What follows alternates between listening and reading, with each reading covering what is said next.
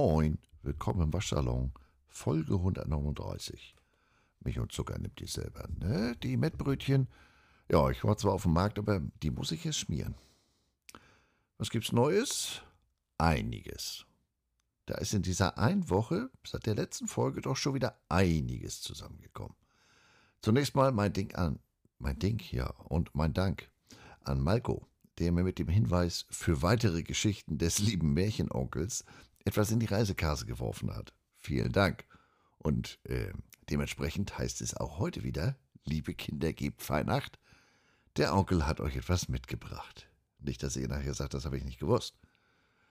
Geht weiter mit der Waschsalon-Vorbereitung auf Missouri, wenn auch aufgrund aktueller Ereignisse. Ähm, ich sage mal etwas weiter gefasst, nicht ganz so konkret wie letzte Woche. So, wenn ihr das jetzt hier rausschnürt, das war der Reißverschluss. Die habe ich tatsächlich etwas aufgemacht, trotz der doch, naja, bescheidenen Temperaturen. Aber immerhin regnet es in diesem Moment nicht. Nicht heute, sondern heute hat es schon wieder. Aber naja. Ähm, genau, heute hat es ja schon geregnet. Heute Morgen hatte ich auch Glück. Heute Morgen passt dazu, ich bereite mich ja seit drei Wochen auch physisch auf Missouri zu vor. Ich bewege auf mich Missouri zu und bewege mich und so weiter. Ihr wisst, was ich meine. Das wollte ich eigentlich schon im April beginnen.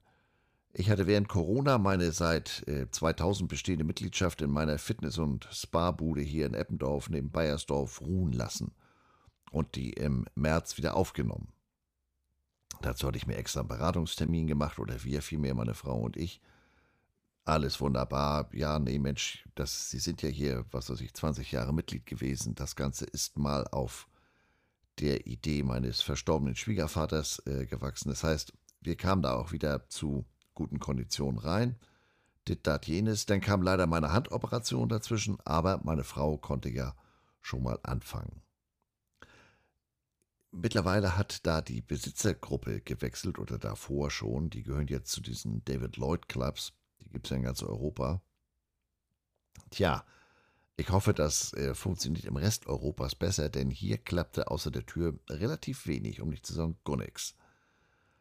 Äh, dieses Probetraining mit Analyse, das, ähm, gar nichts. Abbuchen, mh, doppelt abgebucht, falsch abgebucht, angerufen, ja, nee, Kollege kommt gleich, äh, schriftlich, denn äh, zwischen den Fragen und Antworten vergingen teilweise drei Wochen. Aha, so, und dann war irgendwann vorbei. Also, das merkte man, das waren nur noch Worthülsen, die antworteten, die sprachen, ohne was zu sagen. Und ihr wisst ja, wenn ich den Eindruck habe, man will mich für blöd verkaufen, ja, dann ballert mir ja umgehend der gesamte Sicherungskasten raus und ich springe verbal. Für den Rest reicht nichts mehr auf den Tisch. Solche Antworten wie auf der Terrasse nur Kännchen, ne? Mhm. Von wegen, es gilt das gesprochene Wort. Don't snow the snowman. Meine dahingehende Mail mit Schlüsselworten wie Rechtsbeistand ähm, war auch sonst, ich sag mal, unmissverständlich und endete mit dem Hinweis, man möge es bitte nicht mehr telefonisch bei uns versuchen. Ähm, dass ich jetzt diese Mail schreiben muss, ist ja das Ergebnis der leeren Worte. Ich hätte jetzt was gesagt, dumm Sammelei, aber tue ich ja nicht. Keine Minute nachdem ich diese Mail abgeschickt habe, klingelt das Telefon. Wusa. Welchen Teil von nicht per Telefon haben Sie nicht verstanden? Am anderen Ende unser, ich nenne es mal Kundenberater. Lieber Andreas, den Rest kann ich euch leider nicht mitteilen, weil da habe ich aufgelegt und die Nummer bei der Fritzbox blockiert, denn der Vogel hat das auch noch zwei- und dreimal versucht. Bei solchen Anlässen vermisse ich ja das gute alte Wählscheibentelefon, ne? Schwarz, schwer, mit dem Knochen als Hörer. Den konnte man bei solchen Gelegenheiten viel schöner auf die Gabel knallen, als man es mit dem schnöden Drücken der Trennen-Taste kann. Naja, Ende von Lied. Man hat mich vorzeitig zum Monatsende aus meinem, also Monatsende Juni, aus meinem Vertrag entlassen. Das fand ich sehr großzügig, denn die Staatsamateure haben mir nie einen Vertrag vorgelegt. Ich habe weder einen gesehen noch habe ich einen je unterzeichnet. Tja, haben sie dann wohl auch gemerkt. Ähm, und deshalb auf zu neuen Ufern, möglichst hier wie in der, in der, äh, in der Nähe und ganz wichtig mit Spa-Anbindung, nicht? Altersgerecht und so. Ich gehe da ja nicht mehr zum Eisenfressen hin, also äh, die Gewichte, die ich mit meinen kleinen Pommes-Pikern von Armen heben kann, die müssen wohl noch erfunden werden. Ist ja wie es ist, ne? Größenmäßig war die alte Bude schon schwer zu schlagen. Das war alles sehr großzügig angelegt, auf sieben Etagen, großer Außenbereich, 10.500 Quadratmeter. Das war schon nice. Aber ich kann mich jetzt auch nicht beklagen. Das sind in Anführungsstrichen zwar nur 7000 und die auch sehr verschachtelt, aber alles gut. Für das, was ich, äh, für meine Anforderungen reicht das völlig. Äh, denn ich mache ja nun nicht so viel. Ne? Also die letzten Wochen habe ich jetzt ähm, außer bei solchen Telefonaten oder außer das bei solchen Telefonaten oder zu dem, zu dem ich gleich nochmal komme, mein Puls in die Höhe kommt, das auch mal aktiv äh, provoziert. Sprich, ich bin raus auf den Crossstepper ähm, mit dem Ziel, dass ich da drüben nicht auf dem Weg von dem Equipment Room durch den Kraftraum, den Berg hoch, äh, über die Brücke, vierspurige Schnellstraße, rüber zu den Trainingsfeldern dass ich das in einem Stück schaffe und nicht dreimal Pause machen muss und zwischendurch Sauerstoff und solche Geschichten. Ne? Ja. Und damit aus dem äh, Brückenpfeiler zumindest eine alte Eiche wird, äh, wird anschließend ausgiebig gedähnt. Und man muss da ja immer ganzheitlich denken. Ich bereite mich auf das Wetter da drüben vor. Da sind ja 30, 35 und mehr kuschelige Grad. Ich gehe abschließend dann nochmal in die Sauna. So, und trotzdem bin ich mir sicher, wenn ich da drüben den wohlklimatisierten Flughafen verlasse, laufe ich wieder vor eine gefühlte Wand. Ähm, Stichwort Muckibude. Was soll ich sagen? Was man da so sieht und erlebt, das alleine ist ja schon ein Besuch wert. Waschsalonregeln? Haha, ja, guter Witz. Wenn ich davon jedem einen Euro nehmen würde, welchen gemachter Mann. Damit haben die da so gar nichts am Hut. Nicht nur, dass es einen wilden Markenmix gibt, nein, viel schlimmer, da kommt farblich auch zusammen, was so gar nicht zusammengehört und vor allem so gar nicht zusammenpasst. Ähm, und dann, aber das kennt ja wohl jeder Gym-Besucher, wie einige an den Geräten unterwegs sind, die erfinden da völlig neue Funktionen. Was das bringen soll, ja, gesund sieht das jedenfalls nicht aus. Und ich habe teilweise schon beim Zusehen Schmerzen. Ähm, aber auch in der Umkleide wissen Sie nicht zu enttäuschen. Warum füllt man sich die Füße vorm Spiegel, wenn man nackt ist? Habe ich nicht verstanden. Ähm, oder auch ganz schön, habe ich auch mehrfach schon gesehen. Stellen sich dahin, sortieren, äh, sich die Haare richten, die ziehen dann nochmal einen Scheitel, bevor sie zum Sport gehen. Mhm. Also da sollte ich vielleicht mal eine Spezialfolge machen, so undercover. Denn, Stichwort Spezialfolge, es gibt so Tage, da frage ich mich ernsthaft, warum tust du dir das rund um den Football eigentlich noch an? Und letzte Woche war so ein Tag. Da fand ja in der Nacht von Donnerstag auf Freitag unserer Zeit das Hall of Fame Spiel der NFL statt. Traditionell der sozusagen spielerische Auftakt der NFL Preseason. Ich wiederhole es noch einmal. Erstes Spiel der Preseason. Es ist möglicherweise nicht allen so ganz klar, was das heißt, aber dazu habt ihr ja den Märchenonkel. Mit dem alljährlichen Hall of Fame Game in Canton, Ohio, kehrt der Live-Football offiziell auf die Fernsehbildschirme zurück. Also neben Hard Knocks. Was auch bedeutet, dass die erste Woche der NFL Preseason vor der Tür steht. Beginnt bei uns heute Nacht. Von 1978 bis 2019 bestand die Preseason aus vier Wochen, in denen jede Mannschaft ein Spiel pro Woche bestritt. Das änderte sich 2020 aufgrund der Covid-Pandemie, da fiel die komplett aus und 2021 war dann das erste Jahr, wo man das Preseason-Schedule auf drei Spiele verkürzte – im Gegenzug dafür gibt es jetzt ein siebtes Regular Season Spiel. Während der Preseason trainieren die Teams unter der Woche, spielen am Wochenende und reduzieren ihre Kader schrittweise von 90 auf 53 Spieler für die reguläre Saison.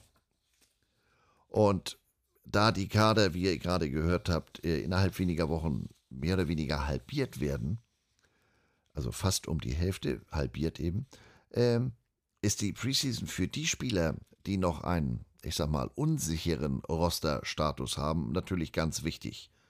Training ist das eine, aber hier im, im Spiel laufen die Kameras, gut im Training auch, aber man sammelt gegebenenfalls einiges an Filmmaterial, um sich so bei einem anderen Team vorstellen zu können. Welchen Wert kann man denn neben der grundsätzlichen Wiedersehensfreude, aha, die NFL, wieder im Fernsehen, aus dieser ersten Kostprobe ziehen? Ja, das erste Preseason-Spiel ist für jedes Team erstmal eine lang ersehnte Plattform für alle Beteiligten, für den Coaching-Staff, äh, für die Spieler, äh, um sich ein Bild zu machen, wie sieht das Ganze denn mit Game Speed aus, also unter realen Bedingungen. Und insbesondere gilt das natürlich für die Rookies und die anderen Neuzugänge wie Free Agents. Woche 1 der Preseason bietet den Coaches und Spielern auch einige dringend benötigte Praxiserfahrung. Man will sich ja die grundlegenden Spielzüge erarbeiten innerhalb des Systems. Ähm, man hat dann die Möglichkeit, Timing, Rhythmus in allen Bereichen zu verbessern. Passroute, Snap, äh, wenn da irgendwelche Motions sind und, und, und. Und dazu gehört eben, wie gesagt, alles. Ähm, Arbeit der Offense Line an ihrer Kommunikation bis hin zum Snap, Ballübergabe zwischen Center und Quarterback, ähm, Timing bei den Passrouten und so weiter. Aus Sicht der Coaches geht es in Spiel 1 der Preseason vor allem darum, konservativ zu sein. Also für uns Fans ist das dann nicht so die wahre Augenweide und vor allem schon mal gar nicht aufschlussreich. Für diese erste Begegnung wird kaum den Gameplan erstellt. Es gibt auch kein fortgeschrittenes Scouting. Wie auch, denn den Gegner, auf den man da trifft, der hat so genau wie die eigene Truppe in dieser Besetzung noch nie zusammen gespielt. Dementsprechend gibt es natürlich auch wenig zu berichten und schon gar kein Filmmaterial. Also, ich sag mal, wenn es eine, wenn's eine gegnerische Aufstellung gibt, dann ist das schon viel. Das bedeutet jetzt aber nicht, dass es Spielern und Coaches äh, egal ist, wie das Spiel ausgeht. Auch wenn das jetzt so gar keinen Einfluss auf die reguläre Saison hat. Der Wettbewerbsgedanke, der ist bei Coaches als auch bei Spielern viel zu tief verwurzelt, als dass ihnen ein Sieg bei einem Footballspiel, zudem noch im Fernsehen vor Millionen Zuschauern, gleichgültig wäre. Die Spieler wollen von Natur aus gewinnen, egal ob sich das jetzt in Drill and Practice handelt oder um ein äh, verhältnismäßig oder für den Ausgang der Saison bedeutungsloses Spiel in der Preseason. Die sind entsprechend gezüchtet, konditioniert, win, win, win.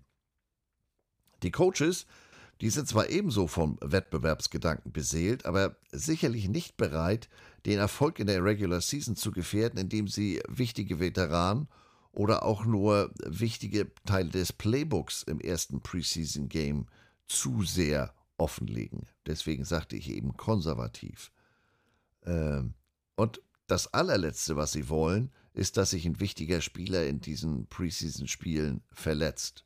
Weder leicht und schon gar nicht natürlich schwer. Deshalb ist das eher so ein Spiel nach dem Motto aufstellen und spielen. Relativ wenig Anpassung, sehr begrenzte Einsätze für die Stammspieler und vor allem Spielzeit für den zweiten und dritten Anzug ähm, die damit den Großteil der Spielzeit bestreiten. Einige Teams setzen zum Beispiel ihre Veteranen, ihre Stammspieler gar nicht in der Preseason ein. Andere Teams oder auch Spieler sagen, nee, also ich würde gerne mal in der Preseason auf dem Platz, äh, damit ich den Rost loswerde, denn das Ganze ist dann ja einfach eine, hängt davon ab, wie das jeweilige Team, die jeweiligen Coaches das beurteilen. Im alten Format der Preseason mit vier Spielen spielten die Starter in der Regel ein oder zwei Drives im ersten Spiel, ein ganzes Viertel im zweiten Spiel und eine Hälfte oder etwas mehr im dritten Spiel. Das vierte Spiel haben die Stammspieler dann in der Regel ausgesessen. Da ging es dann wirklich der Kampf um die letzten Rosterplätze. Wer Hard Knocks und all die ganzen anderen Formate, die man ja auf YouTube äh, von den Teams verfolgen kann, schon mal gesehen hat, weiß, wovon ich spreche.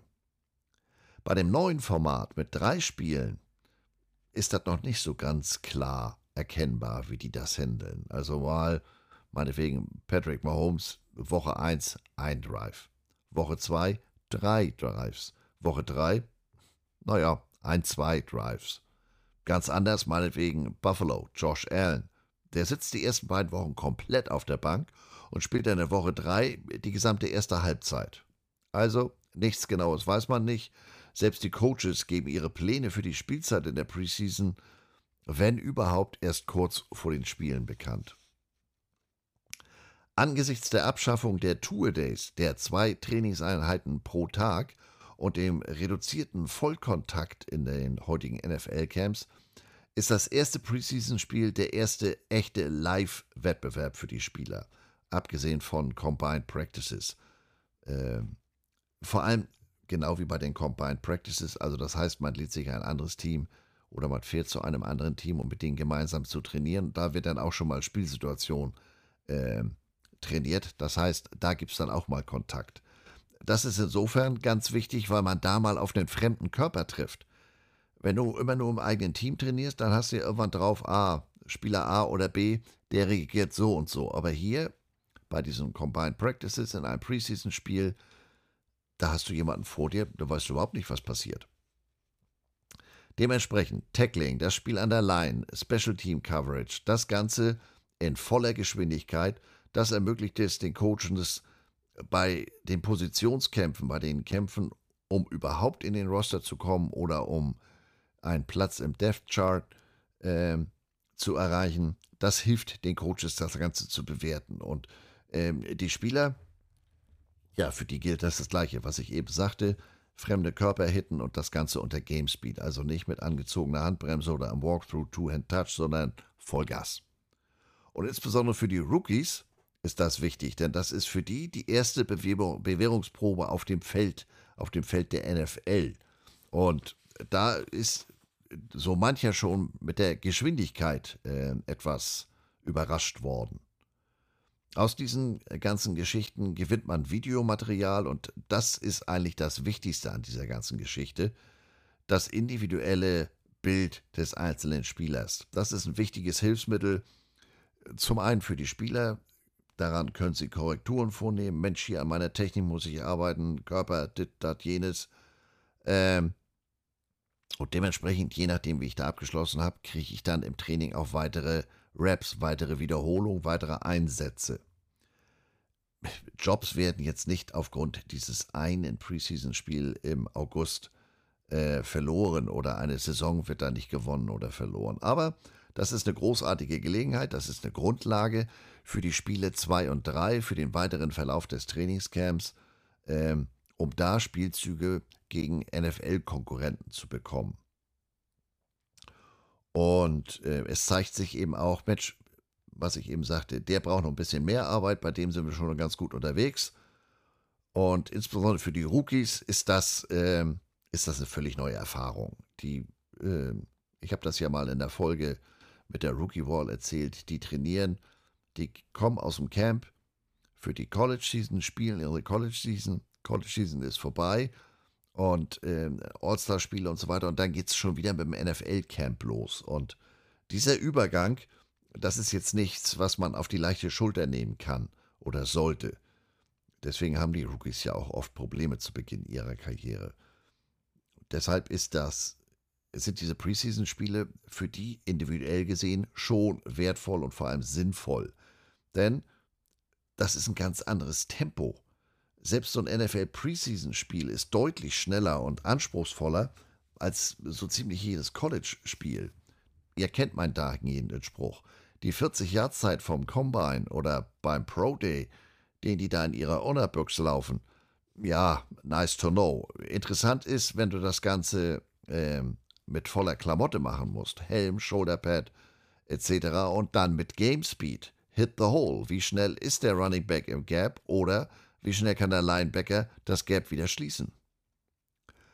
Für die Organisation mit einem neuen Head Coach, ja, die haben natürlich noch weniger Erfahrung und Möglichkeiten, das Ganze äh, mal unter Praxisbedingungen zu testen. Siege und Niederlagen in der Preseason, ja, das sollte und hat eigentlich auch wenig Einfluss auf den Erfolg oder Misserfolg in der regulären Saison. Aber wenn es dann wieder losgeht, äh, da ist jede Menge Trubel um die erste NFL-Woche und das erste Spiel. Und äh, man hat da schon mal den Eindruck, das ist gar nicht Preseason, wir sind schon hier im Kampf um die Playoffs. Stichwort Trubel. Wie der geneigte Pay-per-view-Kunde weiß, hat der NFL Game Pass gewechselt. The Zone hat in diesem Jahr die Rechte für das NFL Game Pass International Paket im Rahmen eines 10-Jahres-Vertrages erworben. Finanzielle Angaben zu dem Vertrag oder zu dem Produkt, das in 200 Ländern und Regionen außer USA und China verfügbar ist, liegen leider nicht vor. Wichtig ist dabei der Zusatz International.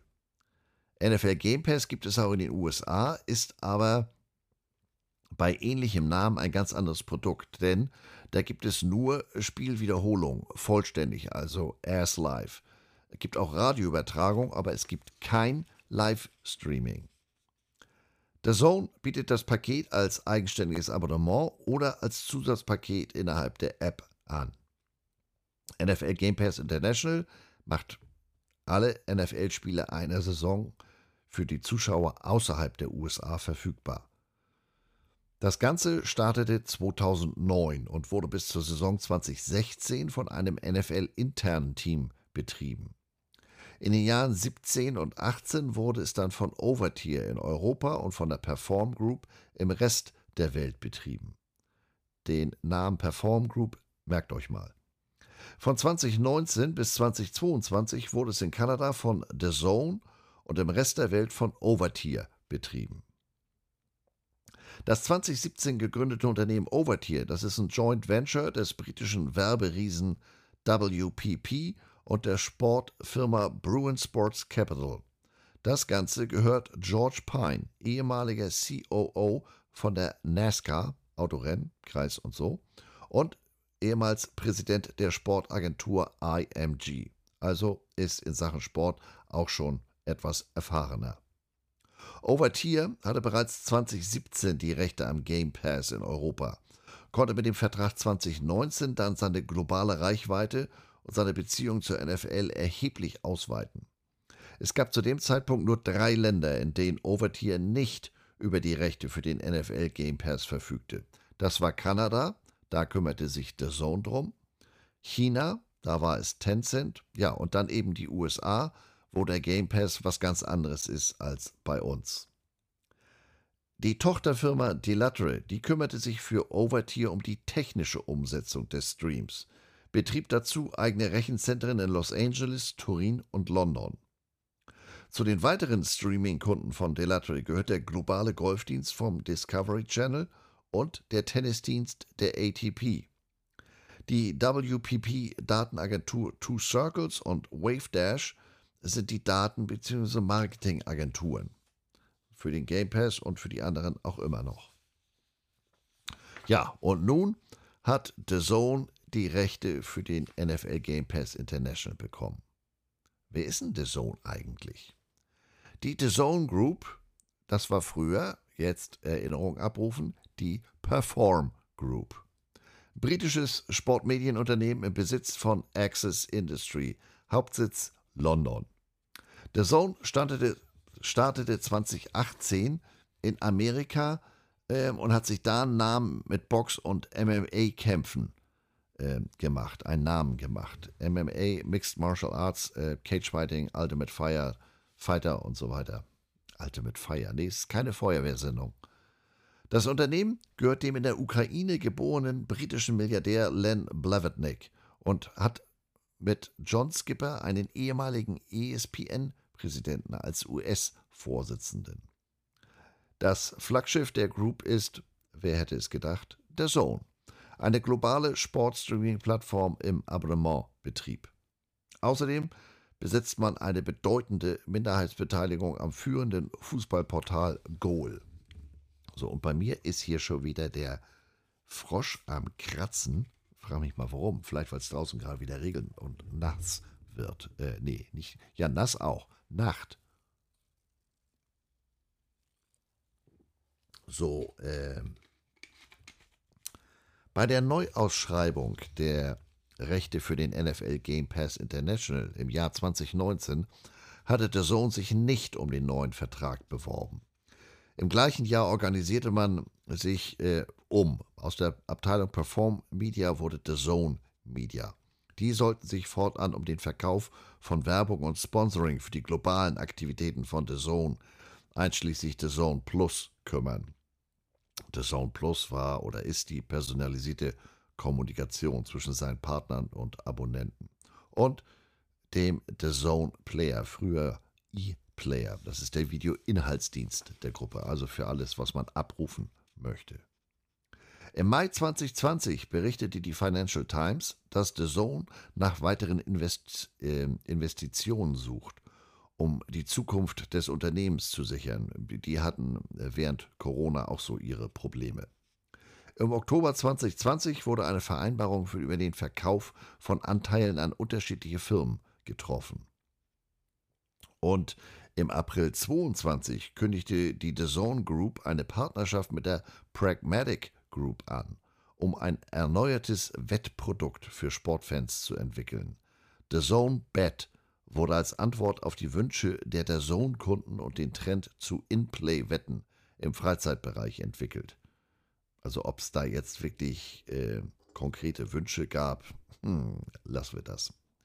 Die The Zone Dach GmbH ist die deutsche Tochter und ist das deutsche Tochterunternehmen der Zone Group und für die Geschäfte in Deutschland, Österreich und der Schweiz, deshalb Dach zuständig. Die haben ihren Sitz in Ismaning im Landkreis München. Das ist jetzt insofern interessant, als dass alles rund um den Game Pass International aus London kommt. In Ismaning kümmert, sich, kümmert man sich nur in Anführungsstrichen um die deutschen Inhalte, wie beispielsweise NFL Endzone. Anders als zuletzt bei RAN und demnächst bei RTL sitzen die Kommentatoren aber dazu nicht in einem Studio, sondern machen das remote, sozusagen von zu Hause aus, aus Kostengründen. Mittels eines, ja, ich nenne es mal Übertragungskoffers, ist der Kommentator da ganz mobil. Der kann das in der Bushaltestelle, im Wohnzimmer oder wo auch immer machen. Ähm, das Konzept ist jetzt nicht neu, das hat der Sohn unter anderem schon bei den Übertragungen der Handball Champions League so umgesetzt. Theoretisch äh, muss dazu auch ein Kommentatorenduo ja nicht mal zwingend nebeneinander sitzen. Die können an zwei völlig verschiedenen Orten sein. Aber ich sag mal, das hat man meines Wissens äh, in der Vergangenheit nur selten umgesetzt, denn da ist denn die Chemie zwischen den beiden, ähm, ja, das hilft das nicht, wenn die sich nicht mal in die Augen gucken können. Das zur Firmengeschichte. Nun äh, wieder zu besagtem Hall of Fame Game zwischen den New York Jets und Cleveland Browns. Die deutsche Pay-per-view-Community war natürlich ganz besonders gespannt auf die erste Übertragung von The Zone auf das Quarterback-Duell zwischen Tim Boyle und Dorian Thompson Robinson. Also, es hat weder der Krötenschlecker noch der Massagemeister gespielt. Man war gespannt auf ein Spiel, wo man im Nachhinein weiß, Achtung, Wortspiel, das Highlight war ein 20-minütiger Stromausfall zwischen dem dritten und vierten Viertel. Ich persönlich ignoriere die Preseason ja weitestgehend. Hard Knocks, äh, beziehungsweise die eben schon erwähnten ganzen teameigenen Inhalte auf YouTube genügt mir völlig und ist äh, auch aufschlussreicher. Ich bin ja schon maximal irritiert äh, über die frühen Erscheinungstermine von Preview-Magazinen, Athlon, äh, Lindys und so weiter. Äh, Stichwort Athlon, wer das, ich nenne es mal, Spotify für digitale Zeitschriften hat, also Readly, da sind die Athlon-Hefte im Abo enthalten. Alle drei. College, Pro und Fantasy. Ähm, wenn diese Hefte zur Drucklegung schreiten, wenn da Redaktionsschluss ist, äh, ja, da sind die, sind die Teams in den OTAs, also Ähm, da gibt es teilweise auch noch Trades, die da in diesen Heften nicht berücksichtigt werden können. Und dann gibt es ja in den Camps immer noch irgendwelche verletzungsbedingten Ausfälle oder du hast da äh, solche Vögel wie Antonio Brown, die dann auf einmal ganz anders ticken oder, oder, oder. Aber um das alles zu berücksichtigen, reicht natürlich die Woche zwischen Ende Preseason und Beginn Regular Season nicht, um sowas dann äh, im, im Printformat aufzulegen. Also insofern macht Sinn, dass die so rechtzeitig erscheinen. Dieses Jahr werde ich eine Ausnahme machen in Sachen Preseason gucken. Ich gucke mir das letzte Preseason-Spiel der Lions und Panthers vor Ort in Carolina an. Aber ganz ehrlich, ohne Einladung der Panthers in den Equipment Room wäre ich deshalb jetzt nicht nach Charlotte. Naja, wir sind mal ehrlich, ne? Der erfahrene Waschsalonbesucher weiß natürlich, der olle Jogwasher ist ja auch schon mal ein bisschen speziell, habt ihr die letzten Wochen ja schon gehört. Und manchmal einfach auch etwas weltfremd, habe ich den Eindruck. So wie letzten Freitag, als ich meine Twitter- oder X-Timeline äh, anguckt und gedacht habe, na Mensch, Preseason, das liest sich, als wenn wir hier kurz vorm Super Bowl sind. Krawall und Remi Demi vom Feinsten. Der Sohn hatte, wie gesagt, hierzulande seinen ersten Auftritt. Ich hatte ehrlich gesagt nicht mal das Ergebnis von dem Spiel auf dem Zettel. Ignorance is bliss und äh, ich ahnte ja nicht, welch Unheil uns NFL-Interessierten da in der Nacht zuvor widerfahren war. Es fing damit an, dass All 22 fehlte. Für diejenigen, die jetzt nicht die komplette, was weiß ich, Vince Lombardi, Bill Belichick Enzyklopädie unterm Kopfkissen liegen haben, mit der All 22 Funktion kann man das Spiel im Nachhinein so studieren, wie es die Coaches tun. Das Ganze ist ein Panorama aus der Vogelperspektive, daher kommt auch der Name. Man hat alle 22 Spieler auf dem Spielfeld im Blick. Im Gegensatz zu äh, den Blickwinkeln der regulären Fernsehübertragung mit unterschiedlichen Kamerawinkeln und einer, ich sag mal, eher redaktionellen Ausrichtung, ist diese Aufnahme aus der Vogelperspektive, dieses All 22 natürlich ein ganz unverfälschter Blickwinkel. Doch damit nicht genug der Katastrophenmeldung. Man konnte nicht in 10 Sekunden Sprüngen her und hin und her spulen. Ich frage mich in dem Zusammenhang, ob das Wort äh, hin und her spulen, spulen noch gebräuchlich ist. Also ich habe ja hier doch das Equipment VHS Video 2000 Betamax äh, Walkman. Das ist ja alles schon ein bisschen älter, ne? Naja, egal. Die Highlights, ja, also nicht die gewohnten 40 Minuten Spielzusammenfassung, nein, nur 19 Minuten. Und Save the Worst for Last zu guter Letzt tat sich nun wirklich die Erde auf und ganze Landschaftsstriche drohten zu versinken. Der Sohn schleift die US-Werbung nicht eins zu eins durch, zeigt stattdessen ein Logo mit nerviger Musikschleife. Na guck. Sodom und Gomorra. Der Vesuv ist erneut ausgebrochen. Mount St. Helen, Pest, Cholera, Typhus und Sackratten bereiten sich infolgedessen unkontrolliert aus. Frauen und Kinder in Sicherheit. Ich saß da also so vor meinem Twitter-Ex-Feed und fragte mich, was geht? Wurde da umfangreich an der Klebetube geschnüffelt? Der morgendliche Kaffee mit Nagellackentferner statt Milch verdünnt? Hat die äh, versammelte Pay-per-view-Community etwa Lack gesoffen? Wie soll das denn erst in der Saison werden, wenn man bereits für den ähm, wenn man bereits vor dieser für den durchschnittlichen Fan eher unbedeutenden Partie, wenn das da schon mit den Vorabinformationen nicht klappt. Denn ein Blick in die Archive zeigt, All 22, die Sprungfunktion, Condensed Version, das war auch in der Vergangenheit nicht immer Bestandteil der Preseason Coverage im Game Pass. Dass die Werbung nicht enthalten ist, immer locker durch die Hose atmen, gegebenenfalls mal die Buchse aufmachen, damit es zur besseren Belüftung kommt. Das Durchschleifen der US-Werbung hat auch in der Vergangenheit weder den Werbetreibenden noch dem Streamingdienst, egal ob The Zone, Overtier oder die NFL selbst, irgendetwas gebracht. Die gezeigten Produkte und Dienstleistungen gibt es in der beworbenen Form außerhalb der USA gar nicht. dafür zahlt der Werbetreibende dementsprechend auch nichts. Das war in der Vergangenheit reine Bequemlichkeit, man hat es einfach laufen lassen. Wer sich die Mühe gemacht hat und die gesamte NFL-Pressemitteilung zum Game Pass International Wechsel zu The Zone gelesen hat, der wusste, da steht wörtlich, The Zone beabsichtigt, US-Werbespots auch durch lokalisierte Werbeinhalte zu ersetzen. Und jetzt kommt mir bitte nicht mit, die PM, die Pressemitteilung war ja in Englisch. Das war auch in der deutschen Presse zu lesen. Und äh, wer schon bei einer dusseligen Pressemitteilung an der Sprachbarriere scheitert, here's the news. Ich glaube, der Game Pass ist nichts für euch. Das ist alles in fremden Sprachen. Normalerweise halte ich mich ja dann mit, mit klugen Kommentaren bei dem ausgeixten Vögelchen zurück. Ähm, aber am Freitag, äh, da hatte ich so einen Anfall. Ich meinte, mich räuspern zu müssen. War dann aber schnell wieder vorbei, weil ich wurde der Heerscharen der schlecht belüfteten gar nicht Herr. Als wenn die Katastrophenmeldung bis dahin nicht schon genug für mein äh, Gemüt waren, kam dann da auch noch, kam dann da auch noch schöne Antworten dazu. Die Werbung gehört für mich aber äh, gefühlsmäßig zum Gefühl dazu. Oder, aber es hieß doch, der Game Pass wird unverändert übernommen. Mhm. Wusa. Unverändert übernommen. Korrigiert mich, aber ich wüsste nicht, dass bei irgendeinem Pay-per-view-Dienst Vertragsbestandteil ist, welche Art von Werbung eingespielt wird.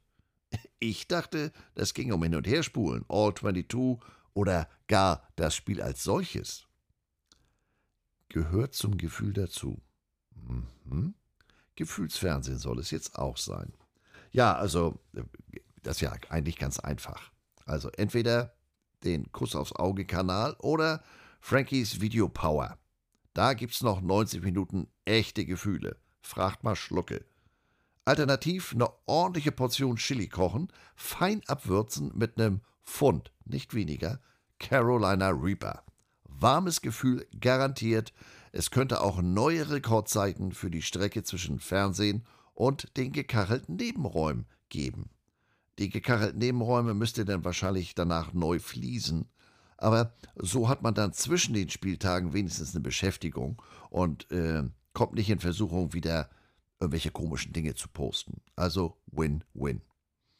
Wer den Reaper jetzt nicht kennt, das ist äh, wörtlich übersetzt sozusagen der Sensenmann unter den Gewürzen. Das ist der schärfste Chili der Welt.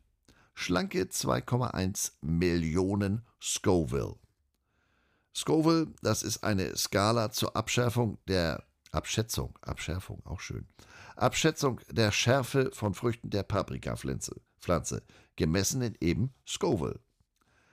Zum Vergleich, damit man das mal einordnen kann, eine handelsübliche Gemüsepaprika bis zu 10 Scoville, Pepperoni bis zu 500. Das gute Sambal bis zu 10.000. So, und der Reaper bis zu 2,1 Millionen. Wem das jetzt zu scharf ist, auch dafür gibt es eine Lösung. Ladet euch Freunde zur Watchparty ein, stellt euch im Kreis auf und boxt euch gegenseitig in die Magengruppe. Gibt auch ein warmes Gefühl. Ja, es war ganz nett, die US-Werbung zu sehen. Aber nett ist bekanntlich auch nur eine kleine Schwester. Man darf das ja nicht mit der Werbung äh, rund um den Super Bowl verwechseln. Das ist ganz normale Werbung. Versicherung, Telefon, Auto. Und alles Dinge, die man in der Form hier nicht bekommt und die sich im Laufe der Saison Dutzend, wenn nicht hundertfach mal wiederholt. Ja, das Logo mit dieser nervigen Musik. Kommt vielleicht noch was, die müssen ja nur auch erstmal Werbepartner finden. Äh, und als jahrelanger ESPN-Player-Zuschauer, äh, ja, ich bin das nicht anders gewohnt. Also habe heute noch Albträume vom ACC-Channel. Ja, das ist ohne Frage nervig, aber jetzt mal ein Technik-Tipp die moderneren TV-Geräte, die haben so, so, so, so eine Fernbedienung. Da kann man auf Knopfdruck den Ton abstellen. Oder man freut sich, oder nein, die Smartwatch freut sich über die zusätzlichen persönlichen Ausflüge zum TV-Gerät und den Ton ab und wieder an und wieder abzustellen. Das gibt Schritte, da wird der Fitnessring ganz alleine voll. Dank mir später für diesen Hinweis. Infolge dieser eben genannten Katastrophen wird es seit Freitag vermutlich zu einer massiven Kündigungswelle bei der Zone gekommen sein. Denn wenn man den Kommentatoren, Kommentar, ganz ruhig, wenn man den Kommentaren glauben darf, ja, also keine 40 Minuten, kein Spulen, keine Werbung, warum denn noch den Game Pass? Also ich hätte da eine Idee, damit ich alle Spiele gucken kann, aber was weiß ich.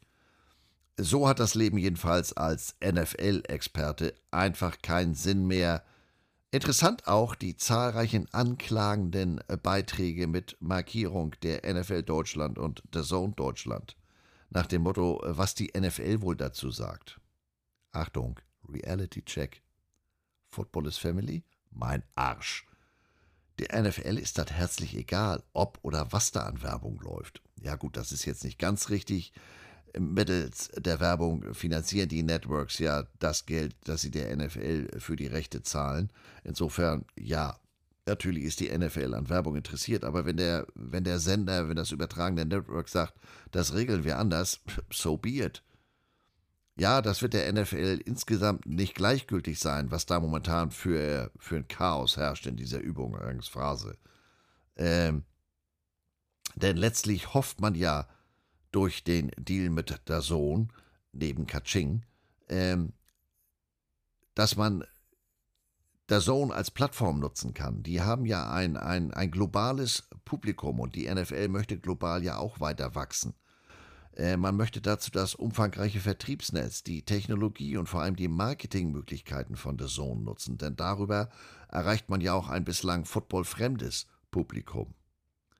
Dass es da jetzt mehr als zahlreiche Probleme gibt, ja, auch da wieder so fürchterlich das ist, das ist erstmal das Thema von The Zone.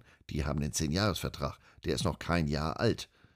Die haben ja bereits weltweit durchaus einige Kapitel zu dem Buch, das hätte man jetzt besser machen können, beigetragen, aber haben auf der anderen Seite auch schon reichlich Erfahrung.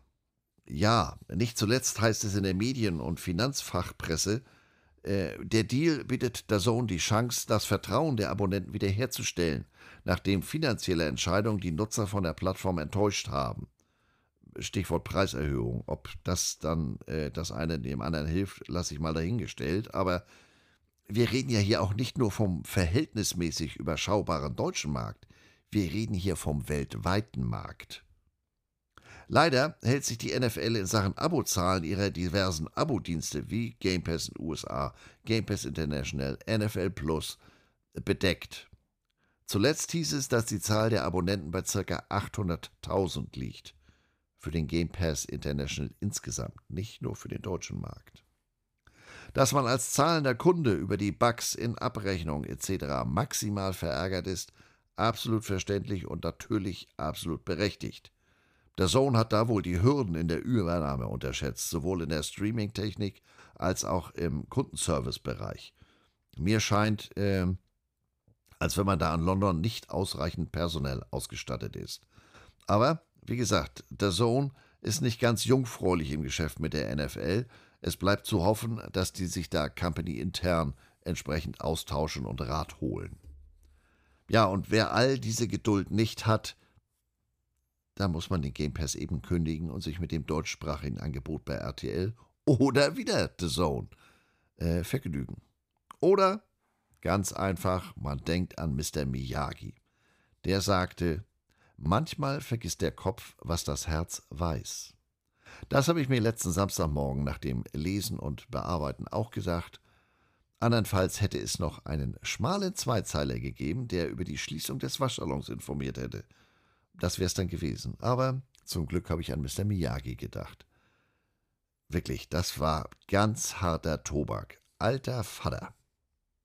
So, weiter geht's im Kabinett der Unglaublichkeiten. Aber vorher tue ich nochmal wieder was gegen den Kameraden Frosch. Möglichst ohne hier die Technik mit dem rechten Arm abzureißen. Wäre doof, dann hört ihr nämlich nichts mehr. So, ja. Es war ja noch mehr los letzte Woche und ähm, ja, Krawall und Remi Demi im weitesten Sinne. Wir begeben uns mal an die Westküste, Go West, besser gesagt, genauer gesagt, nach San Francisco ins Headquarter der Pac-12. Dort verkündete ihr Commissioner George Klivakow am Morgen des 3. August den Präsidenten und Athletic Directors äh, der Mitgliedsschulen ein seit 13 Monaten in der Mache und erwartetes und jetzt konkretes Angebot zu einem möglichen zukünftigen TV-Vertrag. Apple Plus bot den Mitgliedern einen Fünfjahresvertrag mit einem jährlichen Grundbetrag von 23 Millionen Dollar pro Schule an.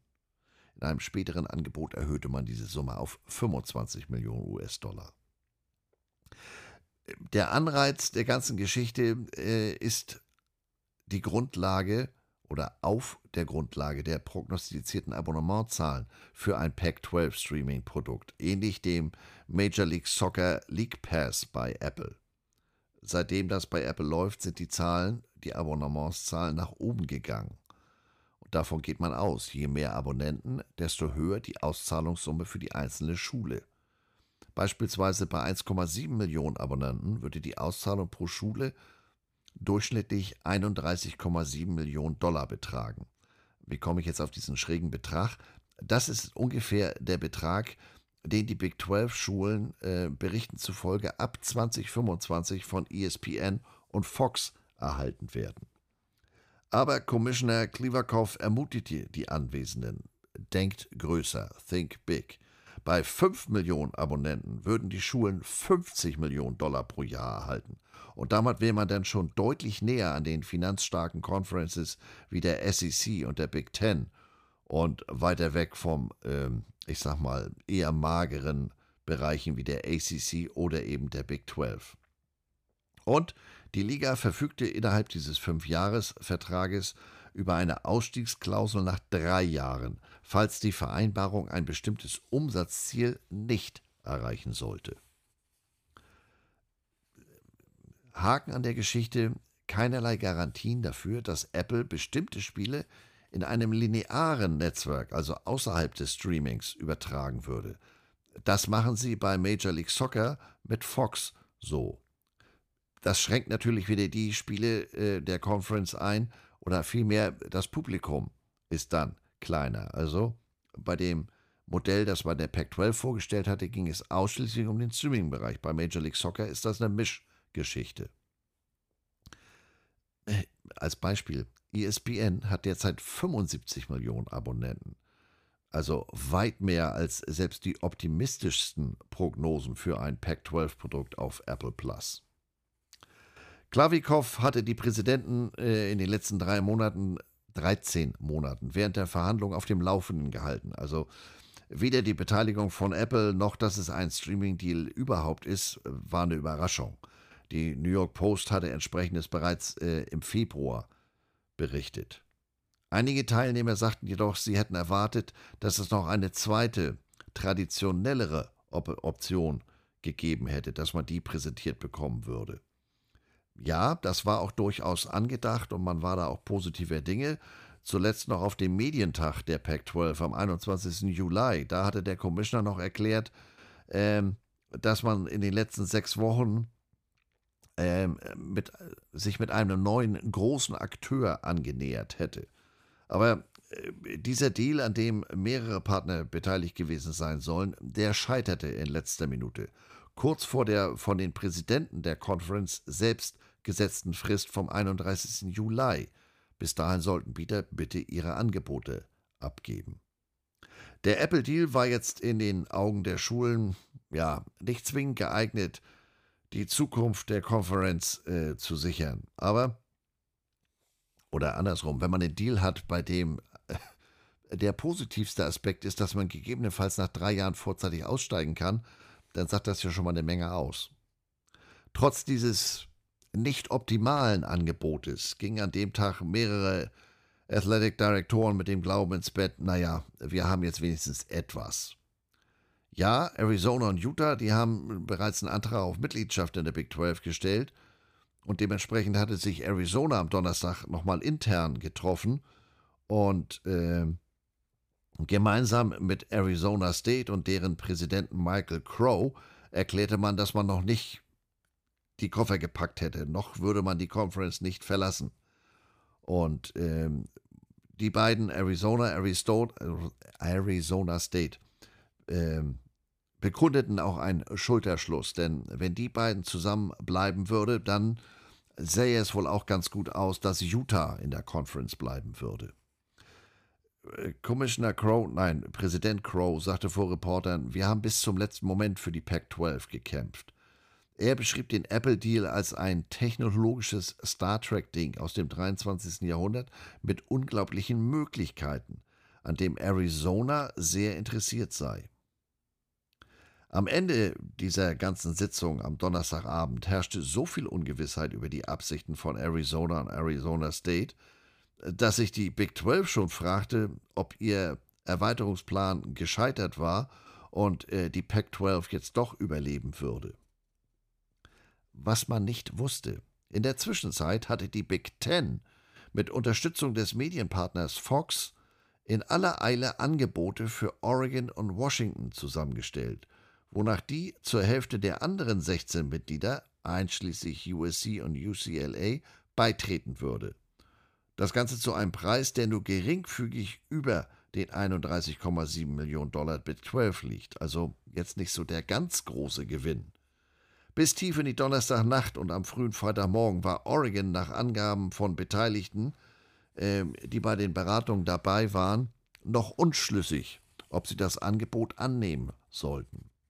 The Athletic berichtete am frühen Freitag sogar, dass die Gespräche über Nacht an Schwung verloren hätten. Laut Personen, die an den Gesprächen beteiligt waren, war das, wie gesagt, alles gar nicht so ganz klar, wie es vielleicht nach außen schien. Das gab da durchaus noch den Glauben und die Hoffnung, die optimalen Apple-Zahlen erreichen zu können. Schließlich wollte man eigentlich im Westen bleiben, man wollte nicht in die Big Ten mit einem eher schlechten Deal und vor allem nicht mit diesen ganzen verrückten Reisen zu den Auswärtsbegegnungen quer beim Kontinent. Aber als die Präsidenten am Freitag um 7 Uhr morgens wieder zusammenkamen, informierten die Präsidenten von Oregon und Washington die Gruppe über ihre Absichten in der Big Ten. Tja, und da war es dann leider vorbei. Der Rest der Konferenz war von da an nicht mehr lebensfähig. Und wie das so ist, in lebensbedrohlichen Situationen, jetzt muss schnell gehandelt werden. Die Big Ten gab um 15.25 Uhr Ortszeit offiziell Oregon und Washington als Mitglieder bekannt. Die Big 12 gab drei Stunden später Arizona, Arizona State und Utah als neue Member bekannt. Tja, Pac 12? Hm, mehr so Little Four. Es blieben noch Cal, Stanford, Oregon State und Washington State als die einzig verbliebenen Mitglieder der Pac 12, als der Tag zu Ende ging. Die Asche der Liga übers ganze Land verstreut. Einige in der Big 12, einiges in der Big 10 und der Rest, ja, also der Rest, die eben erwähnten vier, Mal sehen, wo die unterkommen. Diese vier verbleibenden Schulen suchten nun natürlich händeringend nach einer neuen sportlichen Heimat. Wie ESPN am Montag berichtete, werden die ACC-Verantwortlichen Sondierungsgespräche über die mögliche Aufnahme von Cal und Stanford in ihre Conference führen. Die Quellen wiesen aber auch ausdrücklich darauf hin, dass diese äh, geplanten Gespräche noch ganz im Anfangsstadium sind. Auch wenn jetzt mit diesem ersten Schritt schnell reagiert wird, äh, da wird gar nichts schnell gehen. Es gibt natürlich reichlich Gegenwind. Das auffälligste Problem, ich habe es eben schon mal genannt, die Auswärtsreisen, damit verbunden die erheblichen Reisekosten. Denn, wenig überraschend, werden die Finanzen bei den Gesprächen eine entscheidende Rolle spielen. Die ACC ist bis 2036 an einen Fernsehvertrag mit ESPN gebunden, über den sich mehrere Mitglieder sowieso schon öffentlich beschwert haben, weil er den langfristigen Erfolg finanziell einschränkt. Der Vertrag sieht äh, im Detail vor, dass Schulen wie FSU und Clemson jährlich fast 30 Millionen Dollar weniger erhalten als die Schulen der SEC und Big Ten. Der jüngste Ausbruch dahingehend kam letzte Woche von Florida State.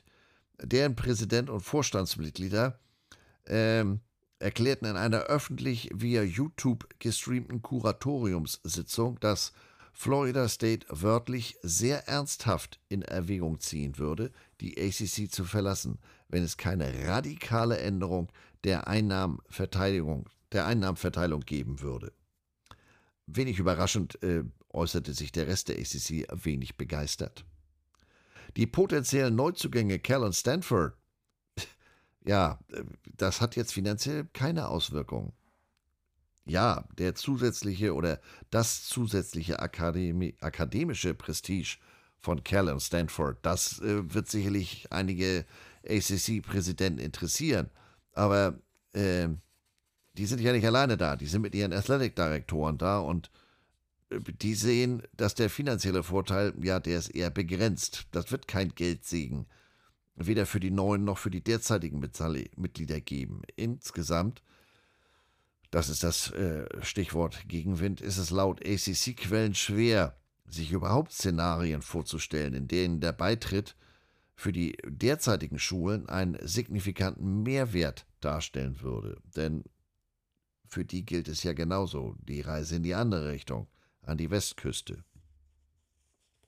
Als die Pac-12 letzte Woche auseinanderfiel, da gab es zwischenzeitlich Gespräche und Ideen zwischen bis zu sieben Pac-12-Schulen und der ACC, um möglicherweise die beiden Conferences zu fusionieren, Schulen hinzuzufügen oder auch nur irgendwas mit der Terminplanung zu machen. Aber keines dieser Gespräche schien aus finanziellen Gründen in der Realität bestehen zu können und deswegen führte das zu gar nichts. Für die eben erwähnten Stanford und Cal, ja, die haben jetzt wirklich keine, keine wirklich idealen Optionen. Gemeinsam mit Oregon State und Washington State ähm, arbeitet man jetzt parallel an eigenen Optionen. Das akademische Prestige, das könnte vielleicht Optionen eröffnen.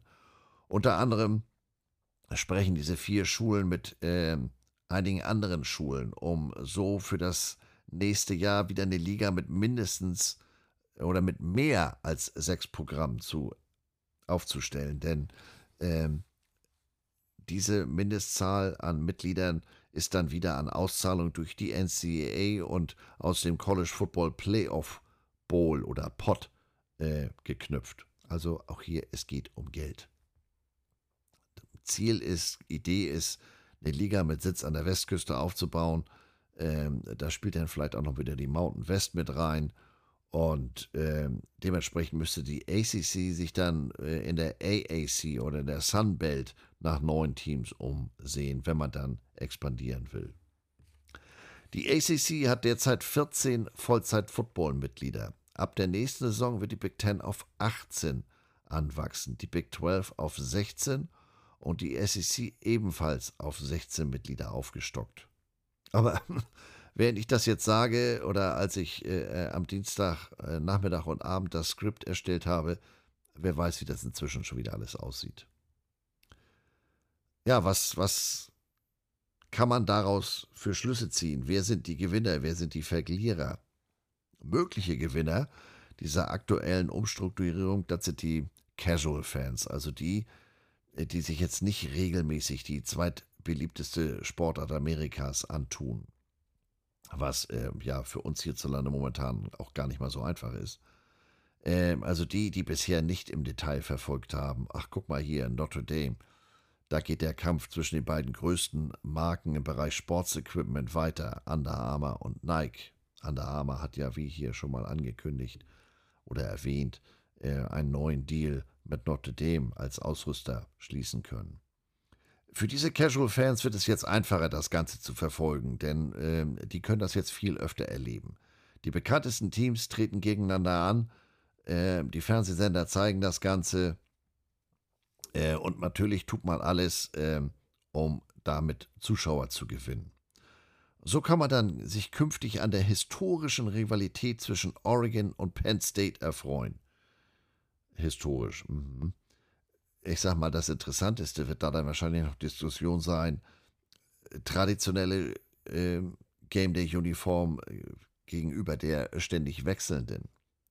Die eingefleischten College Football Fans, die haben jetzt eher das Nachsehen. Der Sport ist nicht mehr mit dem zu vergleichen, mit dem sie sich oder in den sie sich vor vielen Jahren verliebt haben. Äh, niemand will wirklich, dass der Sport in zwei große Super-Conferences aufgeteilt wird. Aber die Schulen, die letztendlich die Entscheidung treffen, die sind offensichtlich der Ansicht, dass sie keine andere Wahl haben. Ja, da wird eine Conference mit einer hundertjährigen Tradition mal eben an einem Tag ausgelöscht. Ähm, das Ganze ging ja eigentlich letztes Jahr schon los, als USC und UCLA ihren Wechsel in die Big Ten ankündigten. Warum äh, sage ich da, da wird was zu Grabe getragen? Eine der Reize äh, des College Football, des College Sport ist ja seine regionale Identität und die Unterschiede zwischen den einzelnen Conferences im ganzen Land. Dadurch, dass diese Conferences jetzt immer größer werden, ist diese Identität, ich sag's mal vorsichtig, nicht mehr so ausgeprägt, wenn überhaupt vorhanden. Ich bin jetzt sehr sicher nicht der ganz große Traditionalist. Dafür bin ich als Jogwasher alleine schon viel zu verliebt in den ganzen Helm- und Uniformzirkus. Aber ja, mit diesen Super Conferences und das, was da jetzt passiert, das ist selbst für mich etwas sehr dicke, sag ich mal. Washington und Rutgers, nee, die gehören nicht in die gleiche Conference. Das Lebenselixier sind regionale Rivalitäten. Utah und Central Florida sind jetzt auf einmal Conference-Rivalen. Maryland und Oregon, ja, nee, merkt ihr selber, ne? Kriege ich auf dem iPhone, kriege die Karte äh, gar nicht aufgeblendet, muss ich schon quer nehmen. Und aus meiner persönlichen Sicht, als jemand, der immer die Logistik im Auge hat, ja, da ist das ja nur schon mal so gar kein Grund zur Freude. Nehmen wir mal prominente Beispiele. USC, UCLA, Oregon. Die haben durch ihre frühe, also gerade USC und UCLA, die haben durch ihre frühe Entscheidung im letzten Jahr ja insgesamt zwei Jahre Zeit, sich auf die logistischen Herausforderungen ihres Wechsels in die Big Ten vorzubereiten. Das wird schon nicht einfach, aber die Kameraden, die sich jetzt gerade entschlossen haben, äh, die müssen, haben ja die gleichen Probleme und haben jetzt ein ganzes Jahr weniger Zeit, um das Ganze umzusetzen. Dabei geht es ja nicht nur um Football. Die nächsten, die ganz großen Verlierer in dieser Karussellfahrt sind die Athleten der Non-Revenue-Sportarten an den meisten großen Schulen, also so ziemlich alles an Sport außerhalb von Football oder Basketball. Dementsprechend dauert es auch nicht lange, bis sich äh, die ersten Athleten oder Athletinnen entsprechend äußerten, in diesem Fall Softballspielerinnen äh, der Wechselkandidaten, die sagten, also wir sind alles andere begeistert. Diese ganzen großen Erfahrungen, äh, äh, Entfernungen, also ob das alles so, so richtig ist, äh, wir haben ja auch Familien, die gerne mal zu Auswärtsspielen kommen, Stichwort Regionalität. Die sollen jetzt mal eben rüber nach Maryland juckeln also, und das ist jetzt nur der Blick aufs Sportliche, denn auch für den Football sind die Reisestrapazen mit diesem Realignment, äh, die da künftig kommen, nicht unerheblich, aber die sind noch gar nichts im Vergleich zu den Athleten in den anderen Sportarten. Denn ich gehe mal davon aus, die Footballer werden alleine schon aus logistischen Gründen, Stichwort Equipment, wieder Charter fliegen. Kenne ich ja auch so aus, zum Beispiel Missouri. Aber äh, die nehmen ja nicht alles mit.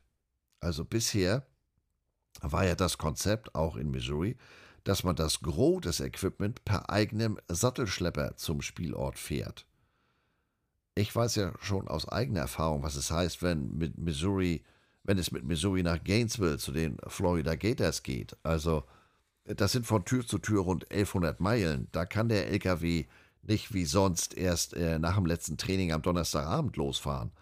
Aber was machen dann Cal, UCLA oder Oregon, wenn sie bei, was weiß ich, Penn State oder Michigan spielen sollen.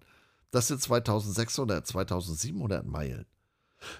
Die Footballer und Basketballer als die Cash Cows, die werden das, wie gesagt, noch vergleichsweise gut haben. Aber alle anderen, die werden wohl eher mit Linienflügen unterwegs sein. Die werden sich mit dem Begriff Red Eye anfreunden müssen, mit der Frühmorgensmaschine und der Spätabendsmaschine. Aber auch das äh, ist ja leichter gesagt als getan. Wenn ich jetzt meinetwegen an Fußball denke, die Mädels in Missouri, die spielen teilweise mehrfach die Woche, die machen so eine, so eine, wie so eine Tournee. Ähm, die spielen nicht nur ausschließlich am Wochenende. Was machen die denn in Sachen Schule, in Sachen Studiengänge? Denn gerade bei den Non-Revenue-Sportarten äh, steht doch der oder hat der Studienabschluss, hat der Studiengang noch ein an, ganz anderes Gewicht als bei den beiden Cash Cows auch äh, Verband, Verbindung mit NIL. Das Ganze zeigt ja nur, dass die Athletic Directoren und, und die Athletic Departments ihre Entscheidung ja, die haben die aus finanziellen Gesichtspunkten getroffen, nicht äh, zum Wohle der Athleten. Und damit schlage ich jetzt wieder den Bogen zurück nach Missouri zu Eli Drinkwitz, Head Football Coach von den Missouri Tigers. Der hat sich zu dem Thema geäußert und für einen äh, Football Coach relativ deutlich geäußert. Ähm, der stellte eine wichtige Frage nach dieser ganzen Neuordnung. Sagt er, was ist denn mit der psychischen Gesundheit der Studenten? Drinkwitz nahm kein Blatt vor den Mund und deutete an, dass die Universitätsleitungen nicht darauf geachtet hätten, welchen Tribut die Neuordnung für diese jungen Erwachsenen fordert, die letztendlich den Sport betreiben, die den Sport ausüben.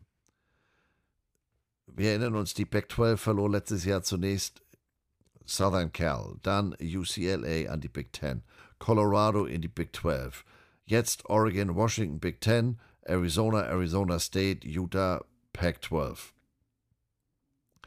Diese Schritte, ich habe es eben schon gesagt, die beruhen mit sehr großer Wahrscheinlichkeit auf den Fernseheinnahmen, auf den finanziellen Möglichkeiten mit ESPN und Fox. Und dementsprechend, äh, was man im Rahmen der neuen Conference für Fernsehverträge da äh, erzielen kann. Aber Sie berücksichtigen, wie Drinkwitz einträglich erklärte, weder die Tradition, was ja im College Football immer ganz wichtig ist, und die akademische Stärke der einzelnen Schulen, noch, wie eben schon mal gesagt, die geistige Gesundheit der Studenten. Er sagt, wir sprechen über eine Football-Entscheidung, die auf Football basiert. Aber was ist denn mit Softball, Baseball, wenn die quer durchs Land reisen müssen? Fragen wir nach den Kosten für die? Wissen wir, was der wichtigste Indikator für ein Symptom oder eine Ursache der psychischen Gesundheit ist? Es ist der Mangel an Ruhe oder Schlaf. Drinkwitz ging auf die Kosten ein, die Baseball- und Softballspieler bei kommerziellen Reisen zu tragen haben. Und er erwähnte insbesondere, dass diese Athleten ihre Spiele gegen meinetwegen 16 Uhr beenden. Ja, aber dann sind die erst nachts oder um drei, um vier äh, wieder zu Hause und müssen dann wenige Stunden später in den Unterricht was das wohl werden soll. Student Athletes. Was ihn am meisten störte, war die Tatsache, dass die Neuausrichtung die Möglichkeiten der Schüler einschränkt, während die sozusagen Erwachsenen weiterhin auf völlig eigene Faust handeln. Ringfitz betonte eben, dass die Auswirkungen des Reisens mehr als anderes andere zu spüren sein werden. Wie gesagt, wenn man da früher los muss, gepackt werden muss, das wirkt sich ja auf, auf Abläufe aus, auf auf äh, Equipment, das einem zur Verfügung steht, oder muss alles doppelt und dreifach anschaffen. Äh, und wenn Sportler aus einer Geschichte etwas gewinnen, dann ist es die Kontinuität aus gewohnten Abläufen. Und wenn das jetzt äh, jedes Mal anders ist, weil man improvisieren muss oder weil man eben diese großen Strecken überwinden muss, das wird der ganzen Geschichte nicht helfen. Drinkwitz sagte weiter, ich meine damit, dass wir uns als kollektive Gruppe gefragt haben, was es die Studenten kosten wird. Damit meint er sein Trainerstab. Er hätte auf Twitter gesehen, dass mehrere Student Athletes darüber sprachen, dass einer der Gründe, warum sie ihre Schule gewählt hätten, der war, dass ihre Eltern jetzt nicht quer durchs Land reisen mussten, um sie mal spielen zu sehen. Sie haben sich für eine örtliche Schule entschieden, damit sie mit der Region verbunden sind und, wie gesagt, ihre Eltern sie spielen sehen können und nicht reisen müssen. Haben wir die gefragt, ob die von der Ostküste an die Westküste reisen wollen und umgekehrt? Ganz ähnlich der Head Coach der University of Mississippi, Lane Kiffin, der äußerte sich auf Twitter X ähnlich besorgt und betonte die Auswirkungen auf die Familien. Der schrieb, das ist einfach alles sehr traurig. So viele Traditionen und Rivalitäten. Einfach alle weg. Wie sollen denn die Familien der Fans und die Spieler, nein, die Familien der Spieler und die Fans, wie sollen die denn in allen Sportarten zu diesen Spielen kommen? Ist das gut für die Studenten und ihre mentale Gesundheit? Hat sich jemand gefragt? Äh, am Ende schrieb er, I hear you, drink. Ich höre dich, drink. Drink ist die Abkürzung für Drinkwitz. Ich habe es ja eben schon mal gesagt, ein Treffen zwischen der University of Washington und meinetwegen Rutgers im Norden von New York, das ist eine Hin- und Rückreise von fast 6000 Meilen. Das wäre für Football einmal die Woche ja, das wäre vielleicht noch zu bewältigen oder das ist noch eher zu bewältigen. Aber für fast jeden anderen College-Sport ist das eine echte Herausforderung. Drinkwitz, ja, Hut ab, der hat versucht, diese Wahrheiten mal auszusprechen, die Leute darauf hinzuweisen. Und er sagte abschließend, ich dachte, das Transferfenster, ich dachte, das Portal sei geschlossen. Hm, guck, das gilt nur für die Studenten. Die Erwachsenen in diesem Raum, die können anscheinend machen, was sie wollen. Ja, mit diesen warmen und wahren Worten meines Coaches, mit dem ich ja sonst nicht immer auf einer Linie bin, komme ich zum Schluss der heutigen Folge. Nächste Woche geht es weiter mit The Road to Columbia 2023. Da wird es dann wieder konkreter. Ich gucke mir Land und Leute in und um Columbia und in Missouri für euch an. Bis dahin wünsche ich äh, euch und mir besseres Wetter. Ich will Samstag zum Football, regional. Pioneers gegen äh, Blue Devils, Derby. Und äh, bis dahin deshalb immer mindestens eine Handbreit Bier im Glas oder Glühwein. Es ist ja wie es ist, ne? Moin, moin.